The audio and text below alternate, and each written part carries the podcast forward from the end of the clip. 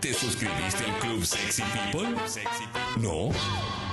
Te estás perdiendo una gran parte de Sexy People. Sexy People. Con muchas ventajas y beneficios para vos. Métete en congo.fm. Date manija con todo lo que tenemos y suscríbete. ¿Quién fue el raro bicho? ¿Quién fue el raro bicho?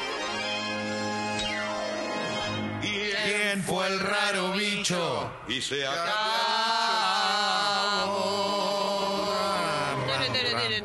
¿Quién fue el raro bicho? Ya está, papi, ya está. Ahí está. Ay, ay, ay. ¿Listo?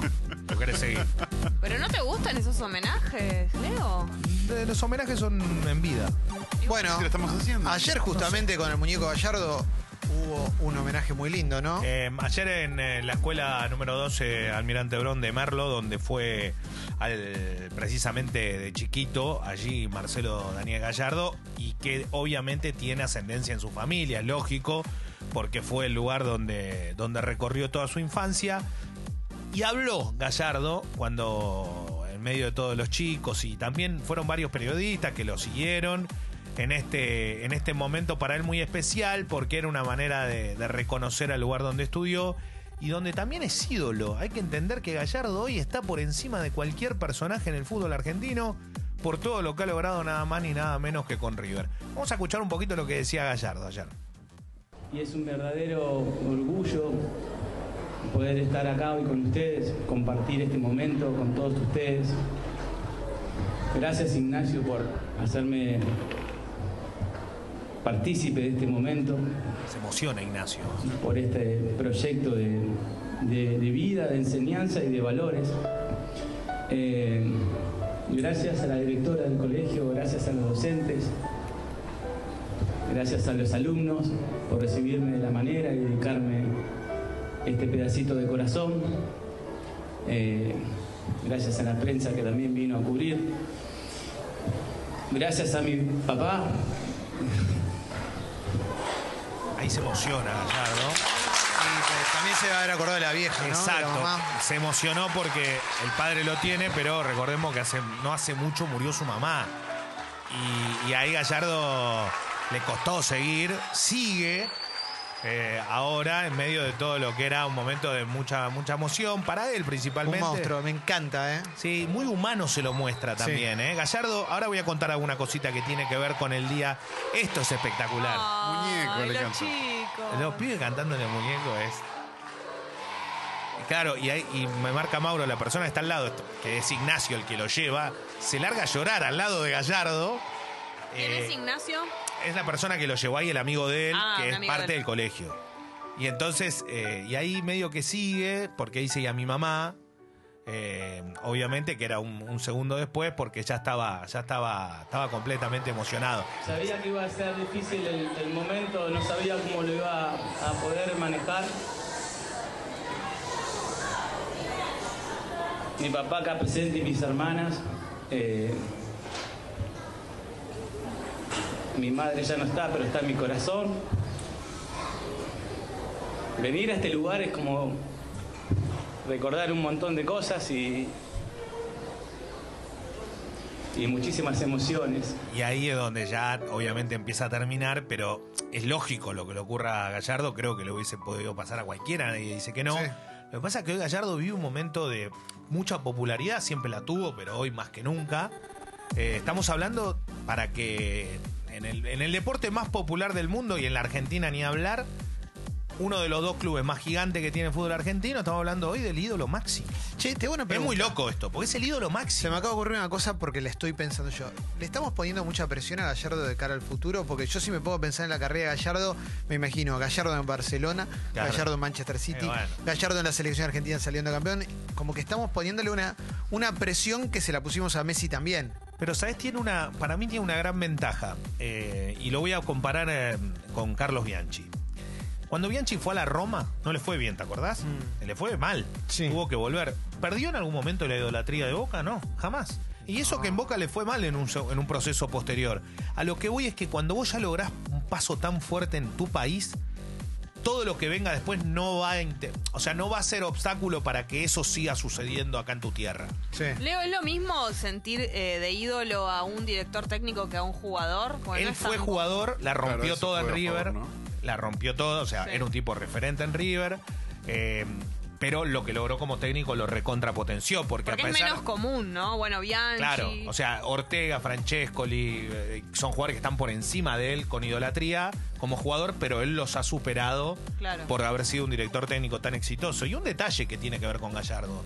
Gallardo es el día a día en River. Gallardo es querido dentro del club. River tiene 56 disciplinas, creo. Mm, sí. Es un club que todo el tiempo tiene movimiento, porque se practican un montón de deporte, no es solo fútbol. Y una escuela. Gallardo es muy claro, y colegio, terciario, todo. Gallardo es muy querido adentro del club. Esto no ocurre casi siempre con los técnicos. Participa mucho de todo lo que pasa adentro. Sí. ¿Se lo ha permitido el éxito? Sí. Pero evidentemente lo que ha hecho lo ha profesionalizado. Estas cosas son las que te marcan, bienvenido sea. Y algo que pasó en las últimas horas fue, nunca a Riquelme alguien se le subió al ring. ¿Se acuerdan de la semana pasada que decíamos lo de las declaraciones de Riquelme, que hablaba de esto, del otro, de lo que busca la unidad política? Habló de River, habló de Gallardo, Gallardo se subió al ring en los 30 segundos. Y cuando se sube al ring Gallardo ya no es, no, Riquelme, no, al contrario, se pone en el mismo escalón. Eso que le pasaba a Riquelme decir, total nadie está a la altura de mi idolatría, sí sucede con Gallardo. Y sí, Por claro. eso se subió a ese ring. Basta de Riquelme, Bueno. por favor. que Pero aproveche lo digo de buena. Ah, pero está bien, está bien, Bueno. está bien, está Un bien. poquito nada más. Vos pará, loco, si no te gusta Riquelme, no escuches, Pero porque claro. Leo está hablando de Riquelme. Claro, o sea, basta de haters. Lo digo bien. Basta de haters. Lo digo bien, lo Pero digo vos ya porque. sabés que lo digo- Basta de trolls. Sí, basta, porque estoy eh, marcando una situación de los ídolos máximos. Hablando de Riquelme y hablando de Boca, Boca Y bueno, mira, la verdad, me tenés podrido. En cada reportaje que le haces, a, le haces a Doña Juana, a Don Doña Pirulo, al que, le haga- al, al que le hagas el, el reportaje, termina siempre con Riquelme. ¿Te puedes sacar la careta? Cortala, ya. Sácate-. ¿Cuántas te pone. Riquelme? Creí en tu autogestión. no, no, hoy hablamos Como un mensaje que llegó hace un rato. Creí en su autogestión. Creí en tu autogestión, Exacto. Leo. Y te voy a decir algo, te voy a decir algo. Hablando de autogestión, eh, Bobo. Algunos buscan la unidad, más que nada el oficialismo, porque saben que las elecciones, si no, se les va a hacer muy cuesta arriba. Ayer habló la oposición y dijo, nosotros no nos vamos a unir con el oficialismo, vamos por nuestro lado. Sí. Veremos qué es lo que termina pasando en las elecciones de Boca, en medio de una semana que no va a tener fútbol argentinos. El jueves sí van a jugar eh, Lanús y Central Córdoba, Santiago del Estero en La Rioja por Copa Argentina y también River en Córdoba ante Estudiantes de Buenos Aires. Pero el fin de semana no va a haber fútbol porque juega la selección argentina. Argentina está en Mallorca. ¿Qué está haciendo la selección? Entrenando, comenzando los entrenamientos en el mismo lugar donde vive Scaloni para que esté muy cerca de los jugadores. Eh, Argentina está allí trabajando y ya hay equipo, no te digo confirmado, pero más o menos van a jugar Messi, Agüero y Lautaro Martínez contra Brasil. Impresionante. Vamos con todo. Y ataja encanta. Andrada los dos partidos. Bien, Recordemos bien, que los jugadores bien. de River no fueron convocados porque juegan la final de la Libertadores. Y Andrada, que está teniendo un campeonato extraordinario. A mí personalmente me encanta Andrada. Me parece un arquero que siempre amagó, pero que está en una, en una situación ideal. Eh, Te puedo hacer una pregunta con respecto al arquero. ¿Cómo se hace para mantener, ayudar a que un arquero, sí. cuando le empieza a ir bien y todos lo empezamos a inflar, lo podemos ayudar a que siga siendo una figura? Ponele, Sí. Buffon en Italia. Sí. 20 años Ah, a tope, ¿no? Oh, nivel increíble. Acá nos pasa mucho que un arquero la recontra rompe. Armani, para mí es un arquerazo increíble. Arquerazo. Titular hoy de la selección Pero- está Andrada porque él no está. Pero en un momento dejamos de hablar de Armani un poquito. Quizás después del Mundial, ¿viste? Como. Que no si creíamos iba- que Armani nos iba a salvar y la verdad De que todo. Argentina era un desastre. Y no pensemos que Armani no nos salvó. No, obvio, Pensemos aparte- lo mal que juega el equipo, Y ¿no? además los goles que le hicieron, eh, Eh, que le hizo Francia, eran un toque inatajable, ¿no? Obviamente. Sí, pero salvo- bueno. sí, después de los penales se tiró como una bolsa de papa, pero son penales, sí. Bueno, Pero lo banco. Pero me ¿cómo hacemos para ayudar a que un arquero a no quemarlos, loco? ¿Sabés lo? Te voy a decir algo. Hoy Argentina, y esto no ocurrió siempre en Argentina, hoy Argentina tiene cuatro o cinco arqueros de primer nivel para mí. O sea, no tiene que tener ahí el problema. Andrada, Marchesín, Sí, Armani. Son todos muy buenos arqueros. Y, el, y te voy a decir más. y en el, y en el proceso y en el proceso de recambio se hacen eh, eh, me parece que hay como todavía esperanza de lo que viene atrás. Acá se dejó de hablar de un chico como Rulli que en un momento parecía que era un arquerazo se habla del chico Walter Benítez que salió de Quilmes que ataja en Francia y lo hace muy bien. Se habla de Juan Muso pibe que estuvo en Racing que hoy está en Italia. Digo, no no sé si el problema está en el arco. El tema es que Argentina tiene que armar un equipo. Caló. no tenemos a Allison igual eh, el arquero de la selección brasileña que es el mejor del mundo. Pregunto de bruto, ¿el arquero, a diferencia del resto de los jugadores de la cancha, no tiene un porcentaje de azar más grande que los otros? Eh, que puede tiene ser. que correr para adelante tapar tal cosa, como que tiene la parte de para qué lado va a patear que no. que- Pero te voy a decir diferencias. claro, claro. Armani ataja bárbaro. Para mí un monstruo. Andrada también, capaz en menor nivel. Para An- Armani es de pelotas imposibles. Pero Andrada tiene una ventaja con respecto a él. Juega muy bien con los pies. Y Armani con los pies es. Está para atajar, igual está para atajar, ¿eh? Pero digo, el otro es bueno en serio. O sea, te hace. Podés usarlo de salida. Sí. Bueno, el viernes juegan en Riad, en Arabia, Argentina y Brasil. Sí. El lunes Argentina tiene que enfrentar a Uruguay en Israel. Hay problemas obviamente en Israel y situaciones bastante conflictivas, más que nada bélico que otra cosa, pero la realidad es que lo que se está analizando en estas horas es saber si ese partido se va a llegar a jugar en, eh, en Israel O en Paraguay. claro, o ver qué se hace, si se suspende, se juega, no se juega. Bueno, esto iba a suceder el lunes. Argentina tiene una doble fecha, la más interesante en mucho tiempo, porque juega con Brasil a las 2 de la tarde de la Argentina el viernes y 16.30 el próximo lunes. Eh, me voy, me corro un poquito del fútbol, salgo de ahí, me meto con, eh, con el básquet. Recién decías que Manu Ginóbili eh, habló en la despedida de Tony Parker. Bueno, despedida, más que nada, homenaje que se Sí. le hace a un jugador como, como Tony Parker con esto de, de si los jugadores terminan siendo emotivos o no con respecto a lo que pasa en la salida de cada uno de ellos. La verdad es que fue otra vez Ginóbili el que habló y el que terminó eh, dando un discurso muy emotivo.